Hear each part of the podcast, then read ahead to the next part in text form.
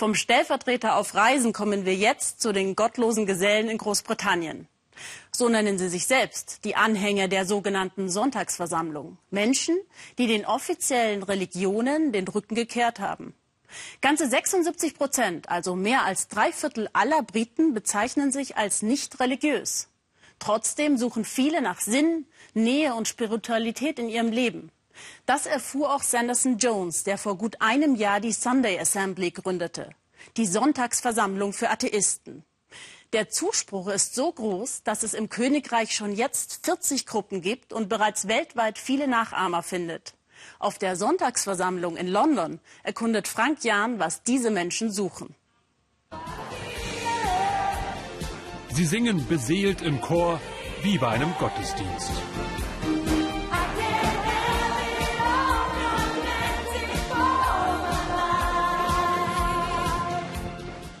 Sie halten stille Andacht wie in der christlichen Messe.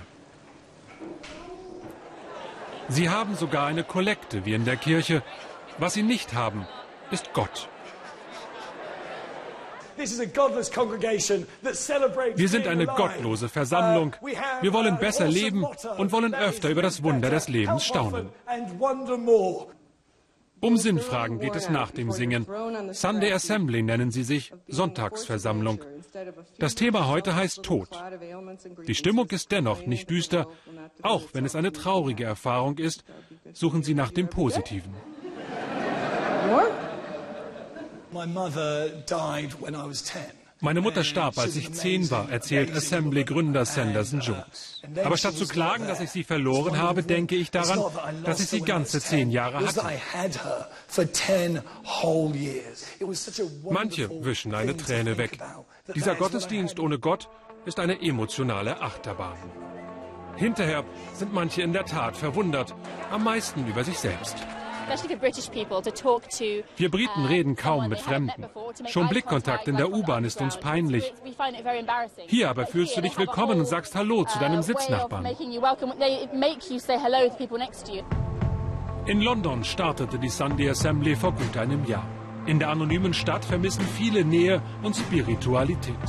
Und bei den Briten waren sinngebende Alternativen zur offiziellen Kirche stets populär. Die Beatles machten in den 60ern den Maharishi Yogi zum Kult. Ist der Anführer der Sunday Assembly, Sanderson Jones, der nächste Guru? Ich bin kein Guru, das sage ich ganz deutlich. Es ist einfach so, dass die Leute auf das, was wir machen, stark reagieren.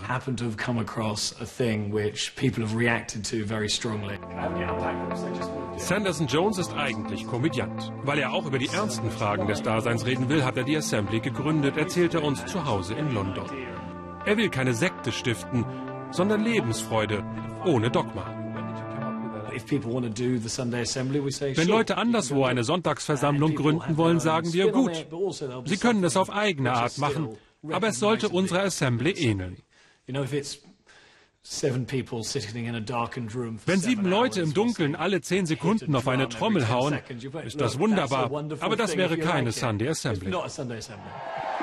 Die Fangemeinde wächst um den Showmann und Sinnstifter, der kein pseudo-religiöser Guru sein will. Wer von euch war schon mal hier? Abwarten und Tee trinken, meint Nick Spencer. Der Atheismusforscher zweifelt, dass die Assembly lange hält, weil ihre Anhänger anders als in der Kirche nicht an dasselbe glauben. Sie sind vereint durch das, was sie nicht haben. Dass sie nicht glauben, kann sie für eine gewisse Zeit verbinden. Aber damit die Gruppe Bestand hat, brauchst du etwas, an das alle glauben, was alle bejahen. Das fehlt ihnen.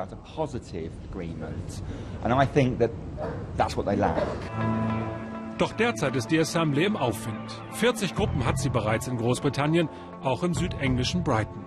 Zu den Anhängern hier gehören Rosa Julian und ihr Mann Andrew, die einen T-Shirt-Laden führen. Die Sunday Assembly, sagen sie, füllt eine Lücke in ihrem Leben. Es ist eine Bereicherung für das Leben. Es erfüllt dich, es lässt dich innehalten und durchatmen. All das, wozu du im Alltag nicht kommst.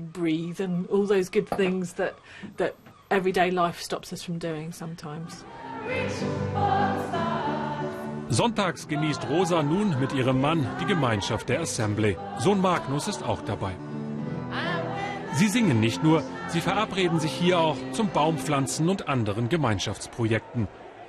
Die Atheisten treffen sich in einer Kirche, weil die leer ist. Welche Ironie, denn mit Religion kann Rosa nichts mehr anfangen. Ich habe mich irgendwann fremd gefühlt in der Kirche. Schon wegen der Sprache. Sie reden immer nur über ihn, den Herren. Alles ist männlich. Schon mit 14 hatte die kleine Feministin in mir davon genug. Ich bin dann nicht mehr mit meinem Vater in die Kirche gegangen. Wir sind nicht religiös, sagen 76 Prozent der Briten. Die anglikanische Staatskirche steckt mit ihrer Mission in einer Misere.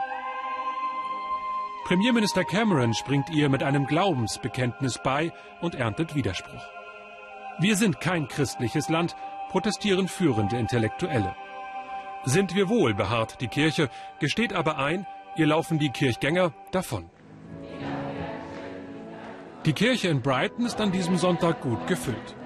Nur eben mit Nichtgläubigen wie Rosa und Andrew. Der Mann am Mikrofon ist zwar ein Vikar, aber nur Gast. Dave Tomlinson sagt, seine Kirche müsse von der Assembly lernen, wie man die Herzen der Menschen heutzutage erreicht. Ich denke nicht, dass sich meine anglikanische Kirche durch die Sonntagsversammlung bedroht fühlen sollte. Die Kirche wurde im Lauf der Geschichte immer wieder geboren. Wir müssen uns erneuern. Wenn unser christlicher Glaube für die Menschen keinen Sinn mehr ergibt, dann wird unsere Religion sterben. Und dann hätte sie es auch verdient.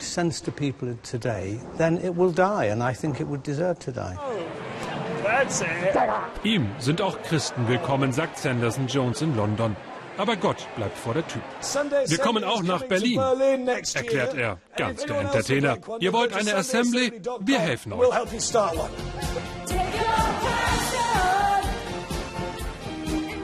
Manche prophezeien der Sunday Assembly ein kurzes Leben. Doch der Glaube ohne Gott wirkt hier äußerst lebendig.